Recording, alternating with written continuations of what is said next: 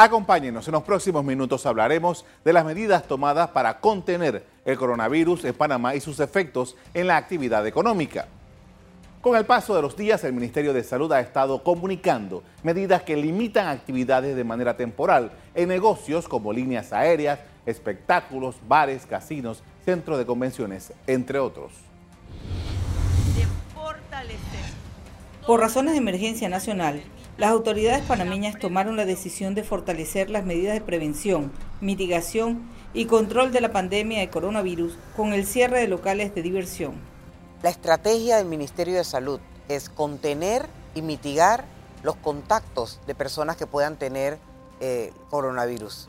Y esto solo se logra manteniendo la gente en casa y evitando aglomeraciones. Por eso es que se dispuso cerrar estos lugares de contacto. El impacto que dejará el COVID-19 en el mercado laboral de Panamá es inevitable, según expertos. La medida en que se prolongue, porque esas personas, esas empresas tienen deudas con los bancos, esas empresas tienen colaboradores a los que tienen que pagarle su planilla, esas empresas tienen gastos mensuales que si no tienen ingresos van a entrar lamentablemente en una depresión económica que los puede llevar incluso al cierre. Otros consideran que el coronavirus causará repercusiones económicas a corto y mediano plazo. Un tema como la construcción, cómo se va a ver afectado en Panamá, los precios lo más seguro es que van a subir, tanto de la materia prima como de las casas. Entonces eso al panameño definitivamente le va a afectar. Las actividades económicas que se verán más afectadas son comercio, servicios, hoteles, restaurantes,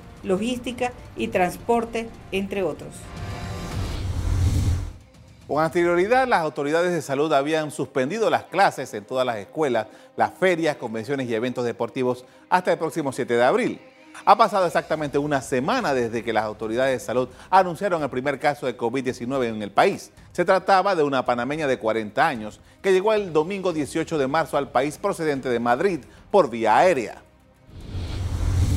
La situación provocó un cambio de las estrategias sanitarias pasando de una fase de contención del virus a una fase de mitigación con las responsabilidades del caso. Con ese anuncio, Panamá se convirtió en el segundo país de Centroamérica que registraba casos de COVID-19. Previamente, Costa Rica había confirmado nueve casos de ese virus. En nuestro país, el campeonato mayor de béisbol fue aplazado. La Federación Panameña de Fútbol informó que puso un alto a todas sus actividades.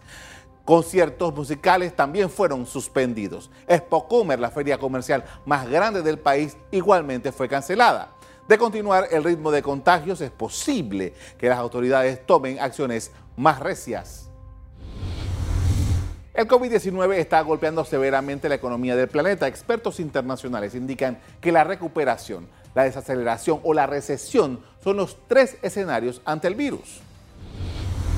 La Unión Europea ya se prevé que sus estados entren en una recesión y sus autoridades han pedido más gasto público. Christian Lagarde, presidenta del Fondo Monetario Internacional, ha advertido que la pandemia puede provocar una crisis como la del 2008 los expertos apuntan que en China la economía también se relantizará, pasando de crecer del 4.7% frente al 6%, por, al 6 perdón, previsto anteriormente. Y digan además que el sector servicios, la aviación y el turismo serán los más afectados.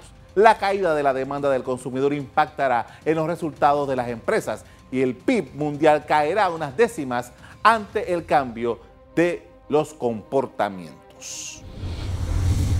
Panamá es un país de economía abierta y los sectores económicos más robustos en el Producto Interno Bruto dependen de las actividades internacionales.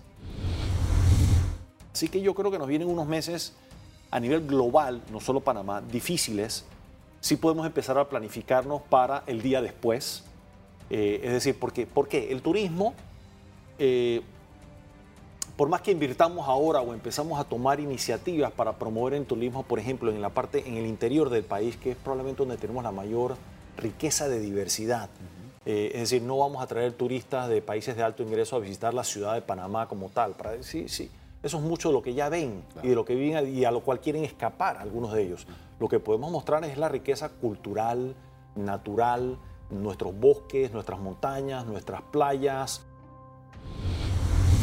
En el plano local, las exportaciones de cobre al mercado chino podrían sufrir y las importaciones de bienes chinos para la zona libre de Colón podrían provocar un efecto, o podrían provocar, sí, un efecto demoledor. Un problema que puede tener la zona libre de Colón es Brasil, que es un problema que tuvo hace unos años. Brasil es tremendamente vulnerable a China, porque Brasil sigue siendo principalmente, o algo que lo, no hablemos de principalmente, no hablemos de proporciones, sino de naturaleza. Un país exportador de commodities, de, materias primas, y su cliente principal en muchos rubros es China. Si China baja su actividad económica, importa menos, eh, menos materias primas de Brasil, Brasil recibe un golpe y Brasil es un cliente importante históricamente de, de la zona libre, por ejemplo, y eso nos afecta. Especialistas sostienen que en el caso de que los contagios continúen en el segundo y tercer trimestre del año, se saturarán los sistemas sanitarios de todo el mundo y se hundirán la demanda de los consumidores.